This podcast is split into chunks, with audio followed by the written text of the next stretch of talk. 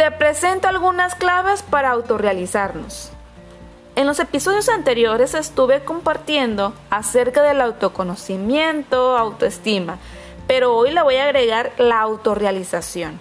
Según Maslow, psicólogo humanista, lo define como un desarrollo de la personalidad que libera a la persona de los problemas de la juventud y de los problemas de la infancia, de la fantasía innecesarios y relevantes de la vida, de modo que le permite enfrentar esos problemas, soportarlos y batallar con los problemas reales.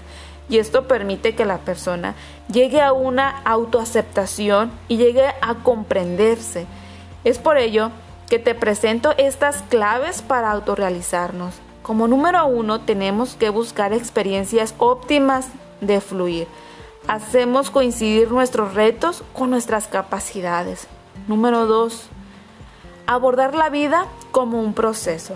Un proceso en el que nosotros somos protagonistas de nuestra propia vida, eligiendo en cada momento y teniendo en cuenta que no hay instantes vacíos. Número 3 aportar por el continuo aprendizaje. Recuerda que nunca es tarde para aprender. Hoy es el momento que lo comparto con ustedes, que es como mi lema de decir que hoy es el día, hoy es el momento de hacer aquello que te apasiona, aquello que siempre quisiste aprender. ¿Por qué? Porque nosotros somos quienes construimos cada día nuestro aprendizaje, día a día. Podemos optimizar todo nuestro potencial desarrollando aquellas capacidades que existen de forma innata en nosotros y abriéndonos a la experiencia de otros puntos de vista y conocimiento. No postergues más. Inicia hoy con ese nuevo aprendizaje.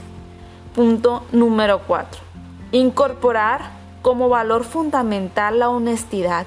Y aquí es algo bien importante. Primeramente, antes de ser honesto con otra persona, primeramente debemos de ser honestos con nosotros mismos. Reconocer y aceptar lo que somos, lo que pensamos, cómo actuamos.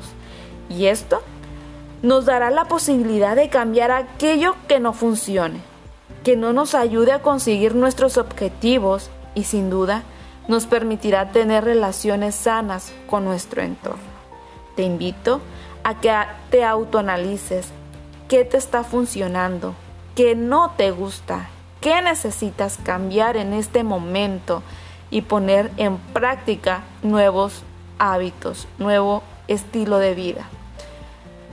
Número 5 debemos de adoptar actitudes y conductas responsables, sobre todo hacernos cargo de los resultados de nuestra forma de actuar. Si nos equivocamos, hacernos responsable de eso que nos equivocamos. Y todo esto nos va a ayudar a sentirnos como personas autorrealizadas, poniendo en práctica lo que vamos aprendiendo día a día. Si te defines porque te conoces, valora lo que eres y pones todo este conocimiento a tu servicio para conseguir tus objetivos, conseguirás alinear tus acciones con el sentido de tu vida.